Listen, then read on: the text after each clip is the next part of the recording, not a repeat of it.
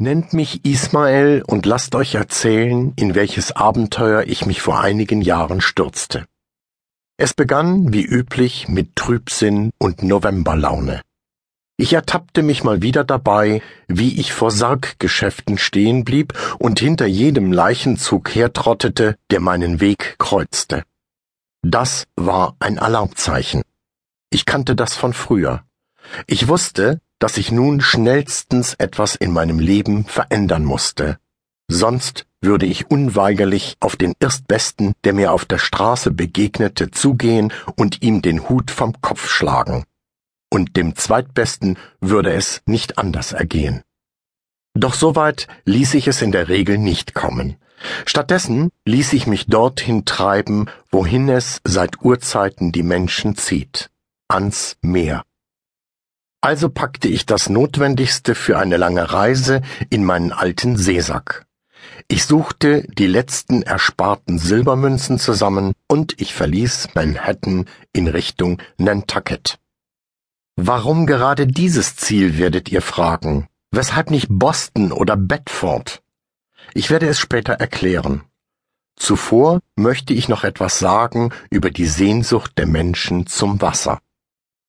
Wieso zieht es sie in aller Welt zu den Flüssen und ans Meer? Ist es Magie oder ist es vielleicht die magnetische Kraft der Kompassnadel? Seht nur einmal in einer x-beliebigen Hafenstadt, wie sie alle an den Kais stehen, wie sie sehnsüchtig aufs Wasser und in die Weite starren, und wie sie sich in eine ferne Welt jenseits dieses Wassers träumen. Ich sage es gleich, mir ist so etwas nicht genug. Wenn mich der Missmut befällt und wenn auch noch gleichzeitig der Geldbeutel so gut wie leer ist, dann muss ich hinaus. Dann muss ich auf ein anständiges Schiff, das die großen Meere besegelt.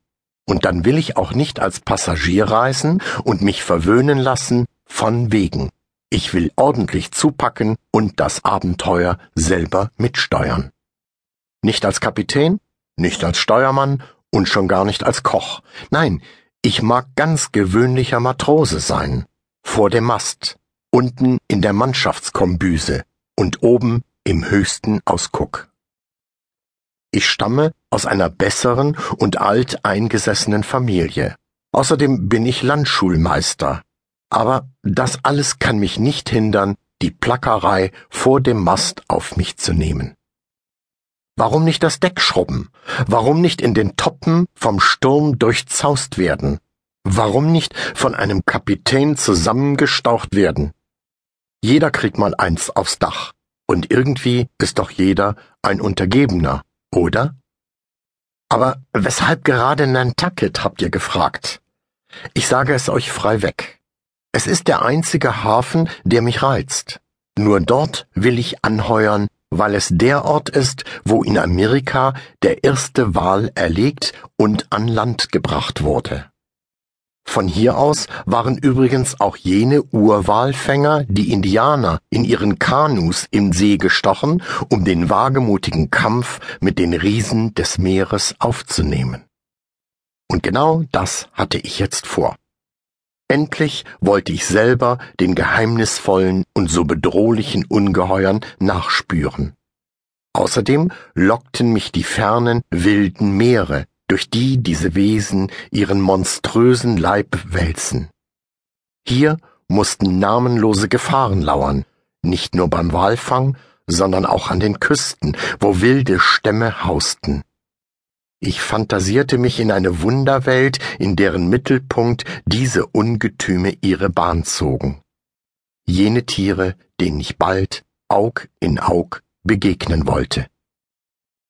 Und so landete ich in Bedford, meiner ersten und einzigen Zwischenstation vor Nantucket. Es war ein lausiger Tag. Ich wurde von dem Eiswind regelrecht durch die Straßen getrieben. Und ich konnte mich des Eindrucks nicht erwehren, dass mein ganzes Leben nicht mehr in meinen eigenen Händen lag. Merkwürdige Vorahnungen beschlichen mich. So sehr ich mich auch bemühte, ich konnte sie nicht mehr abschütteln.